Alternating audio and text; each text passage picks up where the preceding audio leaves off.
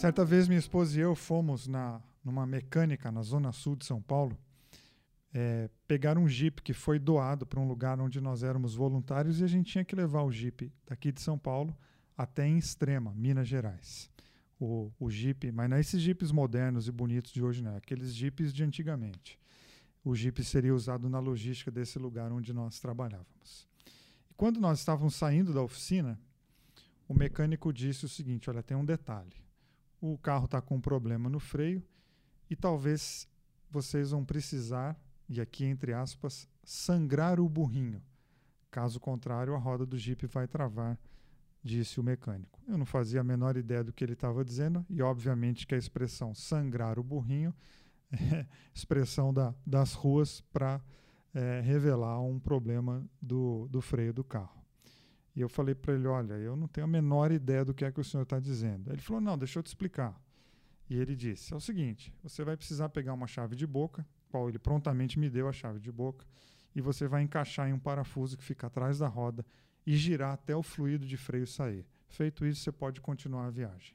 Ele me deu uma aula prática, eu peguei a chave de boca, enfiei atrás por dentro da roda do Jeep, tive que deitar no chão é, para fazer isso, mas eu queria ter aula prática caso isso acontecesse no, no, na estrada. E depois de recebida a aula, de ter entendido o que, que era sangrar o burrinho, ele falou: olha, a probabilidade disso acontecer é muito pequena. Eu sendo, estou sendo apenas precavido para vocês não terem problema.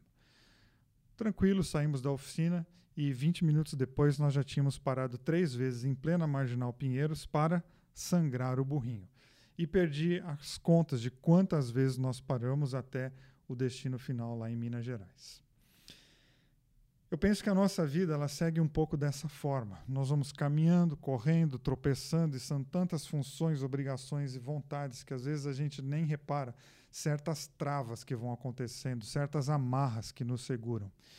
E por conta da correria da vida, e às vezes até por conta de prioridade, porque a gente acaba não priorizando o nosso emocional, a gente tem travas, mas a gente não cuida das travas. O que, que a gente faz? Coloca mais força ou usando a metáfora de um carro, a gente acelera mais. Só que acelerar mais com freio de mão puxado, a gente acaba gastando mais gasolina e acaba detonando com o motor do carro. Eu acho que a gente faz isso com a nossa vida emocional. Ao invés de parar para sangrar o burrinho, ou seja, ao invés da gente parar para entender o que é que está travando, quais são as nossas questões, a gente coloca mais força, como se mais força resolvesse os problemas. Eu e você queremos viver dias melhores, eu sei que você quer uma vida mais leve, com mais felicidade, uma vida onde você pode usar menos energia com coisas talvez chatas e pode usar gastar essa energia, usar essa energia com coisas mais bonitas e leves. Um dos exercícios dos processos psicoterapêuticos, processo inclusive que eu como psicanalista é, auxilio as pessoas, é de se olhar, é de se conhecer, o famoso autoconhecimento. Por quê? Porque eu não acredito que haja uma boa transformação sem autoconhecimento e sem autocrítica. Você não pode sair por aí tomando remédio sem antes saber qual doença que você tem, porque um remédio só vai ser útil se ele for usado na doença correta. Eu preciso aprender a me olhar. Você precisa aprender a abrir o seu mundo interno para uma investigação sincera para você entender de fato o que é que está aí dentro, quais são suas amarras, quais são as travas, quais são seus traumas, quais são seus hábitos, os padrões que você inevitavelmente adquiriu no, no decorrer da tua vida. E não há como a gente viver uma vida mais leve, não há como a gente viver dias melhores sem a gente entrar no difícil tema do perdão. E eu viro e mexe e volto a esse tema, já escrevi vários textos lá no meu Instagram falando sobre o perdão, Claro que nunca como uma opinião final, claro que nunca como uma decisão, nunca, mas sempre como uma, um desejo de contribuir no seu, no seu conjunto de ideias, no seu conjunto de valores, é, é, para você conseguir construir o perdão, porque de fato eu acredito que o perdão seja uma construção. Eu entendo o perdão como uma estrada e não como uma porta que você entra e uma salinha que você chega, um destino final. É uma estrada, uma caminhada longa. Mas talvez o tema do perdão seja difícil para muitos pela relação que se estabeleceu com o tema. E a dificuldade talvez esteja em como esse tema então se instalou dentro de nós. Porque em minhas conversas, em minhas sessões psicanalíticas, eu já escutei inúmeras vezes a frase: eu não posso perdoar porque eu não consigo esquecer. E essa é uma frase clássica. Pode ser dita de outra maneira, mas ela permeia muito o nosso imaginário. Perdão e esquecimento. E colocar o perdão de mãos dadas com esquecimento é um lugar comum. E, em minha opinião, é um grande equívoco, porque torna o caminho do perdão ainda mais difícil. Porque a gente fala de esquecimento como se nós somos máquinas, né, com botão de on e off, com liga e desliga. Não. O nosso mundo interno não é um, um, um botão de liga e desliga, é processual. Por isso que eu já te digo que no meu conjunto de ideias não existe um perdão imediato. Não existe a, abrir uma porta para perdoar. Não existe um botão. É exatamente uma estrada. Ou mais ainda, talvez uma trilha. Porque a trilha é mais difícil, porque você que tem que ir abrindo. Não está pronta. Você tem que ir entendendo o seu ritmo. Você talvez vai ter que parar. Terão obstáculos mais complicados. Você vai precisar de tempo. E às vezes alguns processos demoram até, inclusive, alguns anos. Então eu entendo que perdoar é difícil. Mas eu te garanto que abrir mão do perdão pode deixar a tua vida insuportável. Por que perdoar e o que é perdão? Bom, não perdoar é manter as coisas do mesmo jeito. Perdão é a novidade. Perdoar é a maneira, é uma maneira de alterar tanto um relacionamento como a sua vida, né, a sua maneira de ver a vida. Ou seja, perdoar não é esquecer, mas é continuar sobre outro ponto de vista, mudando a maneira de, de mudando a maneira como tratamos determinados assuntos ou determinadas pessoas. E esquecer é uma impossibilidade. E, na verdade, eu acho que esse desejo de esquecimento ele causa efeito contrário, né? Como é que eu, como é que eu faço para esquecer alguma coisa se toda vez que eu tiver que esquecer eu vou ter que lembrar daquela coisa? Ou seja, toda vez que eu tento esquecer, eu atualizo a história dentro de mim. Então, se esse podcast aqui não te ajudar em muita coisa, em uma, pelo menos, eu quero que você guarde. Não tente esquecer, porque esse é um, esforço, é um esforço tolo. Você está gastando sua energia emocional com alguma coisa que está dando efeito contrário. Porque lembre, sempre que você tentar esquecer, você vai lembrar. Então, não coloca o perdão no signo do esquecimento. Coloca como uma postura que exatamente não está preocupada em esquecer, mas em mudar o status de determinadas histórias eventos e pessoas dentro de você. A gente precisa aprender a perdoar porque o não perdão, o não perdoar, esse sim gera uma série de sentimentos extremamente danosos e um deles, se quero falar sobre eles, e também já falei sobre eles, escrevi sobre isso muitas vezes, mas é a amargura. Que inclusive é um sentimento que vem recheado de outros sentimentos. É, ou vem de mãos dadas com a amargura, né, como a mágoa, o rancor. E existem inúmeras possibilidades de nós vivemos assim, ressentidos, amargurados. E eu falo desse, desse com temor, com respeito, porque eu sei que existem pessoas é, que cresceram sobre o julgamento de, de, palavras severas, que cresceram sobre o, o, o olhares cruéis, que cresceram sobre ambientes tóxicos de, e de muita indiferença. Talvez você escutou frases na sua infância, elas te marcaram profundamente e, e você traz isso para a sua vida adulta. Então, mas você tem que entender que tem uma mágoa, tem uma amargura, tem um ressentimento. Algo grudou em você. Então você vai argumentar, mas Vili, a amargura apareceu, foi fruto de um evento traumático. Sim, eu não estou desmerecendo a sua história. A sua história tem que ser respeitada. E eu respeito demais, inclusive, as dores das pessoas e entendo toda a dor de sofrimento como algo sagrado. Não é sagrado porque é bonito, é sagrado porque tem que ser respeitado. Toda dor precisa ser respeitada. Então, sim, a amargura nasceu de algo que foi dolorido, foi denso. Agora, você não precisa se punir por estar sentindo amargura ou ressentimento, mas você precisa se sentir responsável para ela não criar raízes dentro de você. Porque toda vez que essa raiz se fortalecer, você vai se abater um pouquinho mais. O ressentimento ele vai crescendo e vai roubando e vai matando as outras flores desse jardim. Quando ele vai criando raízes, ele vai detonando com as outras possibilidades. E uma hora a gente está se encurvando, está submisso, a um passado triste e dolorido.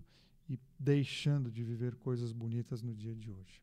Eu gosto muito de um pensamento do rabino Harold Kushner, que diz assim: abre aspas. Entendo que nutrir ressentimento é outra maneira de deixarmos a pessoa que nos prejudicou continuar nos controlando. Se não elaborarmos o incidente e seguirmos com a nossa vida, o ofensor continuará a viver em nossa cabeça e fará com que nos sintamos impotentes. Ele não tem o direito a esse poder. Então, por que nós deveríamos dar a ele? Fecha aspas. Isso nos remete a outros questionamentos. Por que submeter a histórias tristes do passado se você pode construir algo novo hoje? Por que viver abraçado em eventos tão danosos e pessoas tão maldosas? A psicanalista Maria Rita Kel também tem um, um pensamento super desafiador que ela diz assim, abre aspas, o ressentimento não é uma mágoa que não passa, mas uma mágoa que a pessoa alimenta, fecha aspas. Aí você pode dizer, mas Vire, você está você não, né? Você está citando a Maria Rita Kel e ela está dizendo que eu estou alimentando. Bom, às vezes a gente faz esse o alimentar não é um movimento consciente, é inconsciente, exatamente porque eu não penso no, né, no assunto, não trago ele a minha consciência, exatamente porque eu não elaboro, exatamente porque eu não olho, essa história vai ficando dentro de mim e ela vai ganhando proporções, às vezes até uma, uma autonomia dentro de mim. Então, nesse sentido, eu acabo alimentando coisas que eu deveria estar jogando fora, que eu deveria estar expulsando dentro de mim. Então, lembre sempre que o perdão é um favor que você faz a você. E nutrir o ressentimento só perpetua o poder do ofensor sobre você. E eu gosto muito de dizer isso. Você não perdoa porque o outro merece. Porque talvez ele de fato fez coisas ruins e não mereça mesmo. Então não coloque o perdão sob o signo do esquecimento e nem do merecimento do outro. Perdoe porque você merece viver sem essa história colada na sua vida, definindo o seu dia a dia. Sem perdão, o ofensor continua morando na sua cabeça, reforçando a sua frustração e poluindo as suas ideias, inclusive com vingança. Repito, aquele que te ofendeu pode até não merecer o seu perdão, mas você merece viver sem esse peso, experimentando leveza na sua vida. Perdoar é, sem dúvida, se tornar o mais forte nessa luta. Foi o Gandhi que disse: o perdão é uma postura do forte. O fraco jamais perdoa. Quem é o forte e quem é o fraco? Eu e você. Nós dois podemos ser fortes nós dois podemos ser fracos. O que vai determinar isso é que tipo de postura que nós estamos alimentando dentro de nós. Mas você ainda pode argumentar comigo. Então, você vai dizer: é porque você não sabe o que fizeram comigo. É verdade, eu não sei, e mesmo se eu soubesse, eu não ia resolver, porque eu não vivi o que você viveu. Essa história é sua. Mas o meu conselho é que você não deixe o passado é, tomar conta da sua vida, porque o passado ele é, ele é teimoso, ele fica tentando voltar toda hora no presente. E a gente tem que colocar o passado no passado usá-lo como uma referência, usá-lo como, como um museu, que a gente vai lá, visita, aprende com a história, inclusive para que ela não se repita. Eu já repeti também muitas vezes uma frase do Jean-Paul Sartre que ela é, é extremamente, num primeiro momento, até cruel, que diz assim: Não importa o que fizeram com você, o que importa é o que você fará com aquilo que fizeram com você. Eu sei que ela é pesada, o, é o existencialismo em sua face cruel. Mas eu entendo que é um pensamento que nos chama a olhar para o futuro. Quer dizer, o que foi está feito. E não tem nada que pode anular ou transformar as questões do passado. O passado é uma caixa fechada, blindada, inalterável. Ou seja, a gente não pode modificar a história que se passou. Mas a gente pode sim tirar dessa história o poder para que ela não defina hoje. Porque hoje nós estamos escrevendo novas histórias e a gente pode trabalhar para que amanhã a gente olhe para o dia de hoje e falar de fato. Eu consegui reverter, eu consegui mudar o tema do meu livro, eu comecei, comecei a mudar o, o tom da minha biografia. Então lembre que fatos vividos, eles não podem ser alterados em sua natureza histórica, mas podem ganhar novos significados em sua natureza emocional. Ou seja, aquilo que está vivido, está vivido. E o meu desafio é dar um novo status emocional inclusive para que eu lembre que nenhuma história do passado precisa definir quem eu sou hoje. Perdoar é mudar a intensidade de pessoas, histórias e eventos que estão em nós, influenciando a nossa vida de uma maneira danosa, com ressentimento. Eu gosto muito de pensar na metáfora do perdão como um barquinho que você coloca no rio e deixa o fluxo do rio levar. Mas não se esqueça que o rio é lento. Demora para o barco sair das nossas margens, mas cada dia ele está um pouco mais distante. Até que um dia esse barquinho está lá longe no horizonte, ele se torna pequeno. Ele não deixa de existir, mas ele não está mais aqui na nossa cara, bloqueando as nossas visões, bloqueando as nossas percepções e possibilidades. O Viktor Frankl, um médico judeu que viveu os horrores do regime nazista, ficando por três anos e meio preso num campo de concentração, afirmou assim: abre aspas, se houve um dia na vida que a liberdade parecia um lindo sonho, virá também o dia em que toda experiência sofrida no passado parecerá um mero pesadelo. Essas pessoas que passaram por histórias tão trágicas, tão doloridas, elas podem nos ajudar muito com o perdão, inclusive esse perdão real. Não essas ficções vendidas por aí, como por exemplo o esquecimento, mas é a capacidade humana, a capacidade que eu e você temos, podemos criar, gerar, adquirir, desenvolver, de ir mudando o status de pessoas, de ir mudando o status de eventos dentro de nós, de colocar o perdão como uma decisão, como um benefício pessoal. Por isso que também digo que na vida a gente precisa, né? Comecei dizendo que a gente precisa de autoconhecimento, de autocrítica, e a gente também precisa de autoestima. Porque o perdão é um ato de autoestima. É quando eu aprendo a me valorizar. É quando eu deixo de me preocupar ou colocar o outro em primeiro lugar. Porque enquanto ele está em primeiro lugar, eu estou tomado pelo ressentimento pela amargura. Quando eu começo a me valorizar, eu começo a me priorizar. Então, abre-se uma possibilidade de eu viver dias mais bonitos, dias melhores, dias mais leves. Não é uma resposta final, não é um, um podcast de alguns passos para você resolver problemas sérios. Eu jamais faria isso com você. Respeito toda a dor, respeito todo o trauma e sei que nada pode ser, ser resolvido assim do dia para a noite. Mas eu sei que se a gente entrar em contato e trabalhar essas questões, a gente pode sim melhorar em muito a nossa qualidade de vida. Num processo lento e contínuo, a gente pode sim ter uma vida diferente. Eu sou o Vili Fomin, espero que esse podcast tenha feito bem ao teu coração. Se você gostou, peço que você compartilhe aí nas suas redes, nos seus grupos de WhatsApp, mande para alguém que está precisando.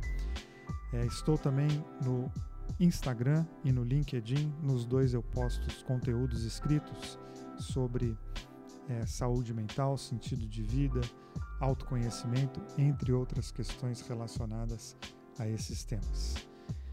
Espero você aqui em breve. Um beijo no teu coração e até a próxima.